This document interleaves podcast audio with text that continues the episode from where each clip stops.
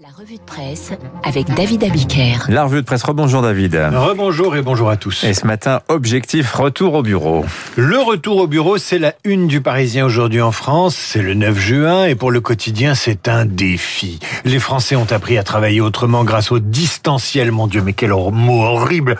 Invités à revenir au travail à partir de mercredi, certains redouteraient même la fin du travail à la maison, cette parenthèse enchantée. Et Marie-Christine Tabé, dans son édito du Parisien, dénoncer les avantages du travail à la maison. Le temps gagné à ne plus prendre les transports, l'organisation autonome, le temps gagné pour soi. L'éditorialiste parle avec le télétravail d'une rupture profonde, aussi profonde, voire d'une révolution du travail, aussi nette que lorsque les paysans ont découvert l'usine et le bureau au milieu du XXe siècle. Et le Parisien a recueilli le témoignage de salariés qui ne veulent pas rentrer. Hein. A perdu de vue. Michel, 55 ans, ne voit pas l'intérêt de revenir travailler sur place deux jours par semaine et surtout de passer deux fois 1h20 dans les transports. Ça, je le comprends. exactement. Juliette, employée de banque, a mis son casque anti-bruit. C'est dire si ses collègues lui manquaient. Laure, 32 ans, qui travaille dans le luxe, confie qu'elle a du mal désormais à supporter les conversations de bureau. Karine, 40 ans, angoisse terriblement à l'idée d'affronter la comédie sociale qui se joue dans l'open space.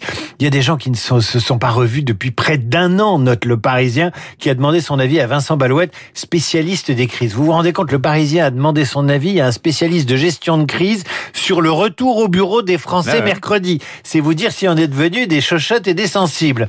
Pour lui, les salariés vont devoir se confronter au retour dans les transports, aux inconvénients de la vie de bureau, le fait d'être dérangé, la pression du chef, des surfaces parfois diminuées. Et là, pardonnez-moi, on a envie de ricaner un peu. Crier, mes pauvres chats, pauvres chats, pauvres bureaucrates, comment on fait les chauffeurs de taxi? Comment on fait les artisans bouchers, charcutiers et toutes les professions de bouche? Comment on fait les caissières, comment on fait les livreurs à vélo, comment on fait les soignants, comment on fait les policiers, les pompiers, les ouvriers de travaux publics, comment on fait tous ceux qui étaient en première ligne et qui ont continué à travailler comme avant? Et dans le Figaro, Gaëtan de Capelle évoque cette ambiance à la française qui éloigne un peu des réalités. J'ouvre des guillemets. Il parle des retraites, mais ça s'applique parfaitement au monde du travail. Le nuage de chloroforme qui enveloppe l'économie française depuis plus d'un an a eu le grand mérite de nous aider à traverser la douloureuse épreuve du Covid sans drame majeur. Mais une bonne anesthésie n'a jamais guéri personne. À mesure que ses effets se dissipent, nos faiblesses réapparaissent au grand jour. Dans les échos, c'est l'inverse. Cécile Cornudet, éditorialiste, rapporte cette conviction d'Emmanuel Macron que le rapport au travail des Français est en train de changer, qu'ils sont convaincus qu'il faut travailler plus longtemps, bah, qu'ils accordent plus de prix à la valeur travail, faites pas le malin, et qu'un pays qui travaille peu est menacé d'appauvrissement.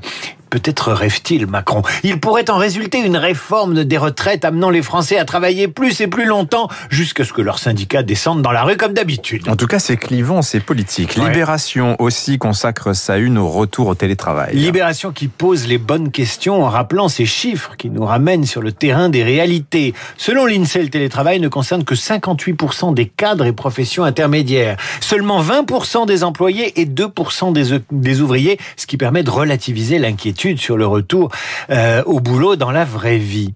N'empêche, dans le cahier Entreprendre du Parisien, vous lirez un papier sur Work Adventure. C'est un jeu vidéo qui permet aux télétravailleurs de visualiser son open space, de se mettre dans la peau d'un avatar et de rejoindre sa communauté de travail si jamais la conversation à la cafette lui, lui manquait.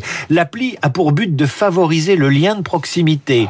C'est-à-dire que vous êtes en distanciel, vous êtes chez vous, vous refusez de revenir au travail, vous n'avez pas envie, vous utilisez un logiciel qui vous recrée votre open space. Il y avait un jeu comme ça qui s'appelait Second Life. Ah ben voilà, au tout début de, de, du web participatif. C'est vrai. Vous vous rendez compte à quel point euh, on va loin dans la déréalisation du travail. Moi, ça me fiche un peu la trouille. Il faut revenir à Libération pour retrouver des métiers, des vrais qui s'incarnent dans le réel. Et les métiers cachés, notamment de Roland Garros. Des jobs absolument insoupçonnés. Moi, ça m'a, ça m'a sidéré.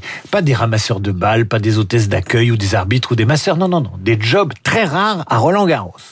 Par exemple, Virginie Dola, elle est artiste plasticienne et elle sait encore écrire avec une craie ou un stylo à l'encre blanche. Ça fait 23 ans qu'elle trace à la main sur un tableau géant au feutre blanc le nom des 265 joueuses et joueurs qui s'affrontent durant le tournoi. Un peu comme le menu, vous savez, c'est toujours bien écrit, euh, comme, comme l'écriture de la maîtresse autrefois. Eh bien, comme le menu au restaurant, vous voyez, elle écrit le nom des joueurs et puis petit à petit, le, le tableau se vide et elle biffe les noms. Son job fascine notamment les enfants. Ils sont plus du tout habitués à voir écrire quelqu'un à la main.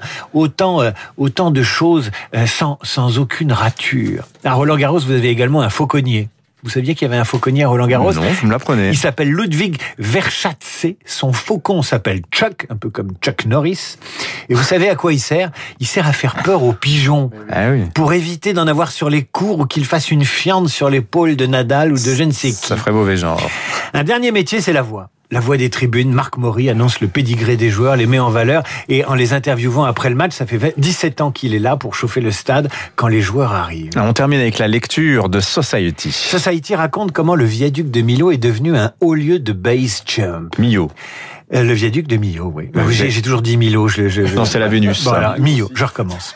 Je recommence. Society raconte comment le viaduc de Millau est devenu un haut lieu de base jump. Les adeptes du saut en parachute, non pas euh, depuis un avion, mais euh, depuis un point fixe. C'est ça le, le, base jump. Ils sont des dizaines d'adeptes à sauter du pont avec 6 secondes maximum pour ouvrir leur parachute. Et l'un d'eux raconte sa routine. Pendant des années, depuis euh, la construction du viaduc de Millau, il se jetait dans le vide chaque matin. Il rentrait chez lui, il prenait une douche et ensuite il allait bosser. Alors on est très loin des séminaires de saut à l'élastique des années 80-90. Là, c'est l'interdiction qui fait l'excitation. Un autre raconte j'ai construit ma vie autour du base jump. Je me suis installé à Millau pour ça. J'ai pris un boulot à 80%. Parfois, j'ai un peu l'impression que je pars sauter comme l'alcoolique va prendre un verre au bar tout seul. Vous imaginez, avant d'aller bosser, vous, avant de venir à Radio Classique, vous allez sauter euh, de, plusieurs centaines de mètres. Oh, je me lèverai pas aussitôt, je le ferai. Hein.